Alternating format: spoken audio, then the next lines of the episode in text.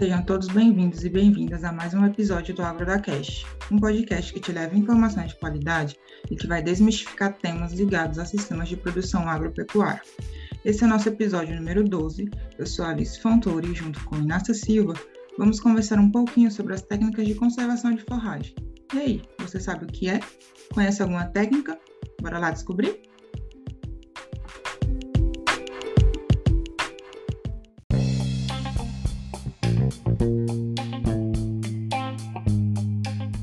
Sistemas de criação que trabalham com bovinos, ovinos e caprinos, em sua grande maioria, dependem da disponibilidade de forragem em campo, principalmente no semiárido, já que para um sistema de criação ser eficiente, os animais precisam de fornecimento frequente de alimento, para assim expressarem todo o seu potencial produtivo, seja para a produção de leite ou carne. No entanto, o Brasil apresenta um clima diversificado em suas regiões ao longo do ano, o que afeta diretamente a disponibilidade e a qualidade das forragens, principalmente nos períodos secos. Então, é a partir daí que entra a conservação de forragem. E o que é essa tal conservação de forragem e qual a sua importância, Alice? Explica pra gente. Essa prática, Inácia, consiste em associar o manejo intensivo das pastagens, oferecendo uma forragem de qualidade para os animais, com aproveitamento da boa produção no período chuvoso para armazenamento e utilização nos períodos mais críticos do ano. E toda essa técnica é vantajosa por fazer uso eficiente dos recursos forrageiros, evitar degradação por superpastejo e o principal, por auxiliar no atendimento das necessidades nutricionais dos animais, com alimentação de janeiro a janeiro. E sobre as técnicas de conservação de forragem? Fala pra gente, Inácio, um pouquinho sobre elas. Bom, Alice, os principais métodos de conservação de forragem utilizados pelos pecuaristas são a ensilagem e a fenação, que possuem características bem diferentes. Mas antes de falar delas, você sabia que essas técnicas contribuem para a ampliação dos sistemas de confinamento de bovinos leiteiros e de corte? Pois é, isso reflete em ganhos produtivos e garantem renda aos produtores nas duas estações do ano. E você que nos ouve, sabe o que é e como ocorre o processo de ensilagem de fenação? A ensilagem é um processo que transforma as forragens verdes em silagem, e o princípio básico está no armazenamento do material em silos sem a presença de ar, onde ocorre uma fermentação por ações de micro-organismos que garantem a umidade e suculência da forragem. Já a fenação é um processo um pouco diferente da ensilagem, o qual a forragem verde passa por uma secagem, uma desidratação através da radiação solar. E os dois métodos, se bem feitos, garantem longos períodos de conservação, de um ano ou até mais mas alguns cuidados devem ser considerados, desde a escolha da planta, a colheita e armazenamento, pois estes evitam perdas e desperdício de mão de obra. Além disso, a ensilagem, quando comparada com a fenação, é a mais utilizada por ter menos custos e por envolver máquinas mais simples, pois o processo de fenação ocorre por um a dois dias após o corte, com duas ou três viragens. E na ensilagem, todas as etapas devem ocorrer o mais rápido possível para garantir que o material tenha o menor contato com o ar, o que vai resultar em um produto final de qualidade. Alice, e se o produtor quer conservar, mas não sabe qual planta escolher? O que ele deve considerar? Para que o produtor tenha um fã de qualidade, as plantas forrageiras, geralmente os capins, que são indicados para o processo, devem apresentar características como boa adaptação ao clima e solo, boa produção de massa verde, resistência a costas frequentes, ser de fácil cultivo e ter caules finos e muitas folhas. Para a ensilagem, diversas plantas podem ser utilizadas, e o teor de umidade, quantidade e qualidade dos carboidratos e o teor de proteínas são características fundamentais.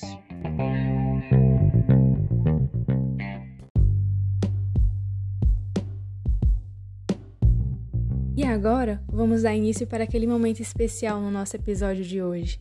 Talvez vocês já sabem o que é, pois eu e Alice estamos juntas, não é?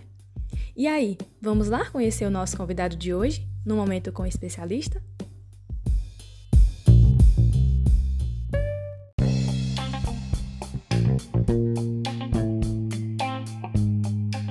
Nosso convidado de hoje é o Dr. Miguel Arcanjo Moreira Filho que é engenheiro agrônomo, mestre e doutor em ciência animal pela Universidade Federal do Piauí. Atualmente atua como consultor em pecuária com a empresa Arcanjo Consultoria em Pecuária em Bom Jesus, no Piauí.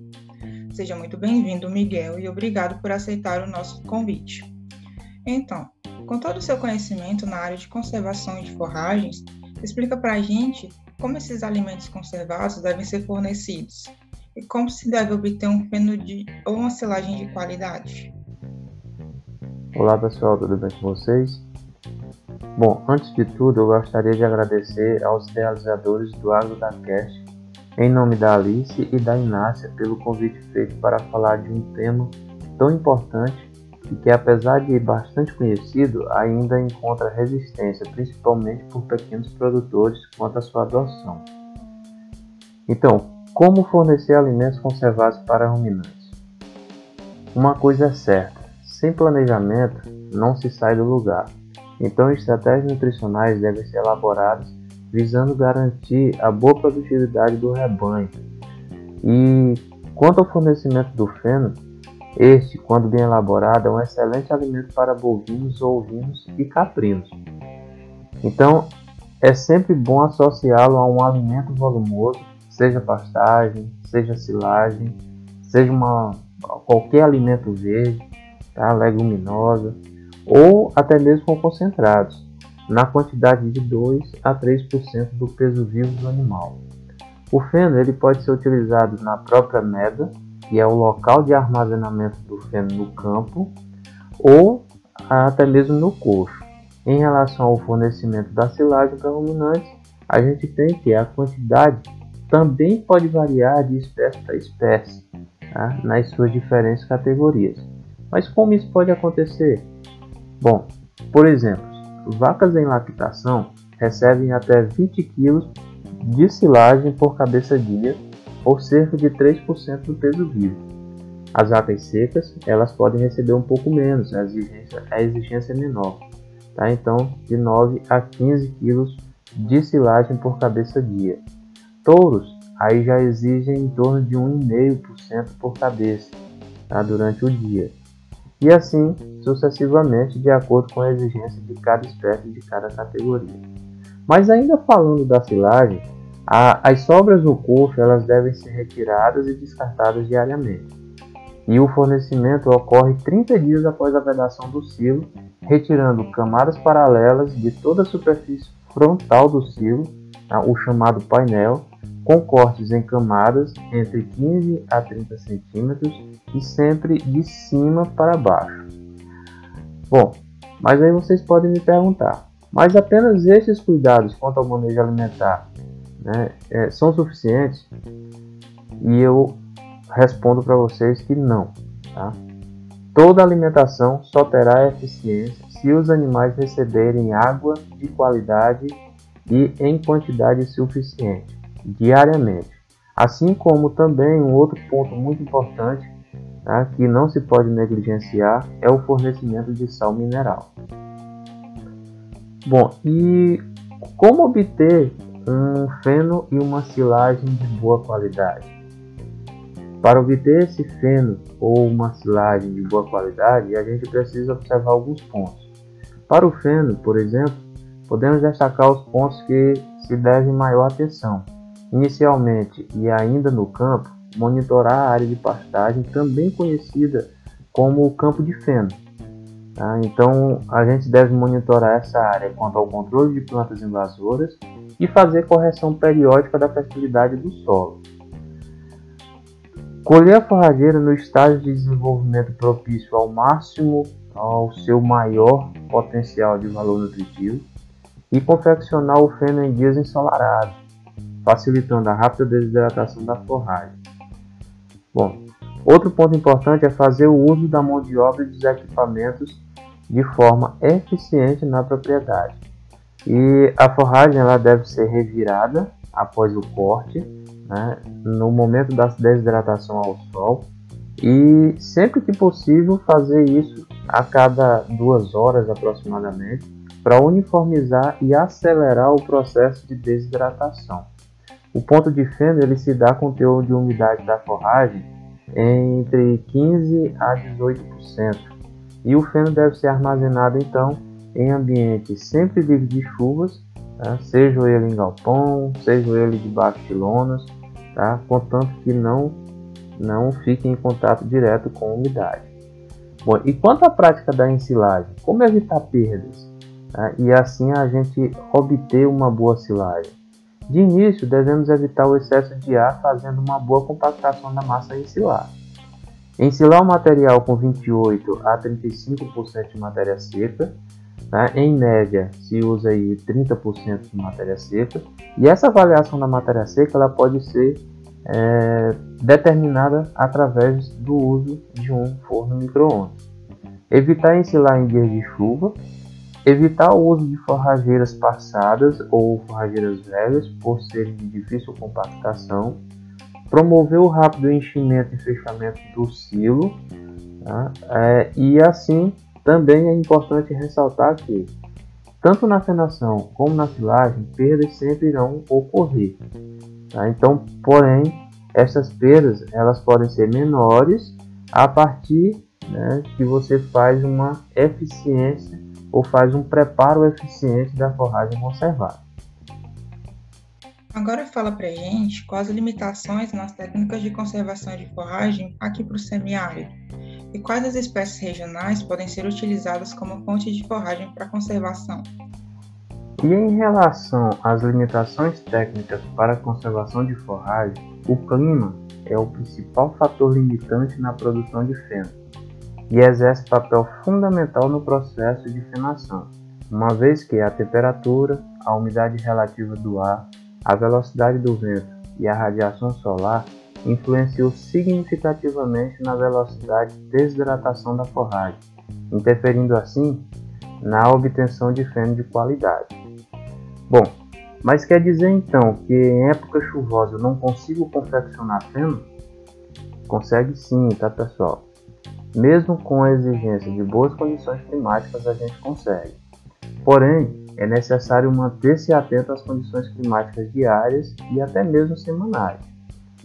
Bom, e se falando de silagem, o processo de ensilagem apresenta maiores exigências se comparado ao processo de fenação, sobre risco total de perda de forragem. Né? Por exemplo, a estrutura para armazenar forragem merece uma atenção especial.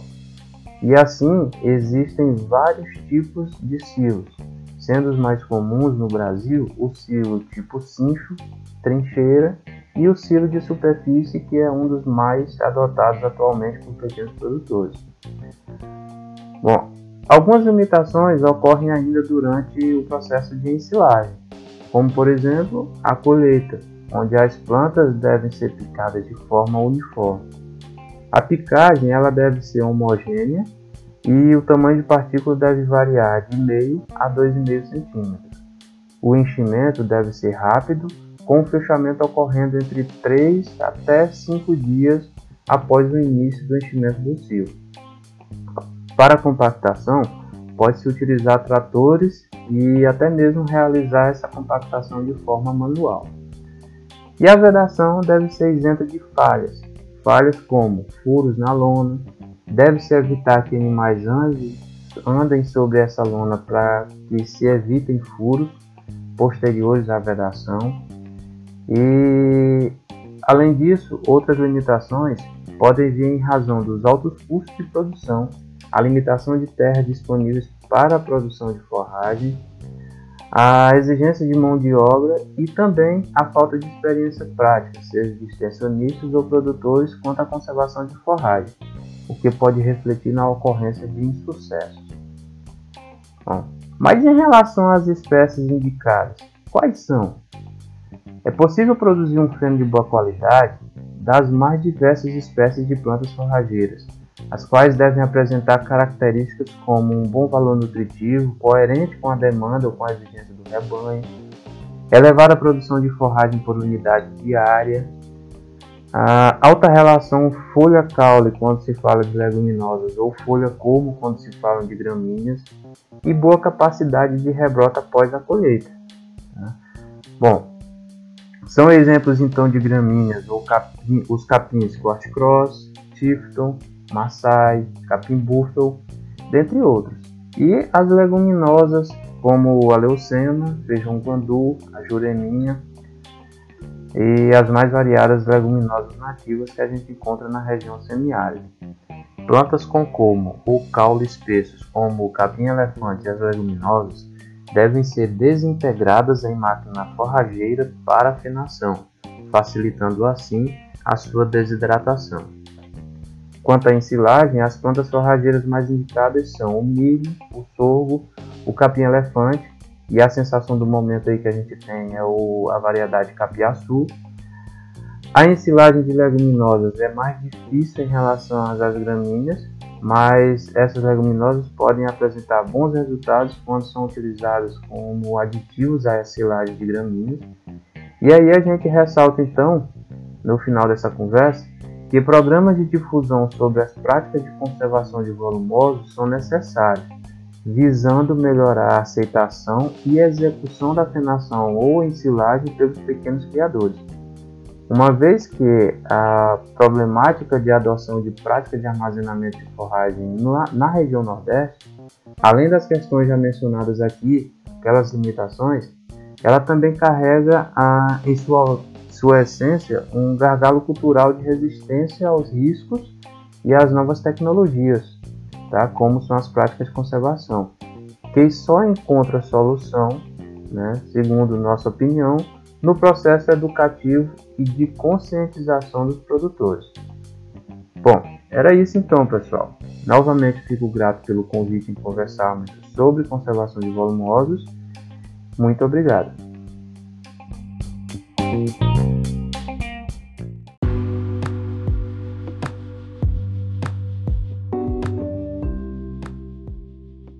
Nós que agradecemos, Miguel, pela sua participação e contribuição.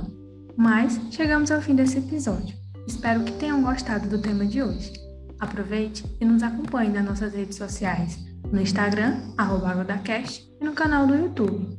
Ah, e não se esqueça de deixar aquele joinha, de se inscrever no canal e de ativar as notificações para não perder nenhum de nossos episódios.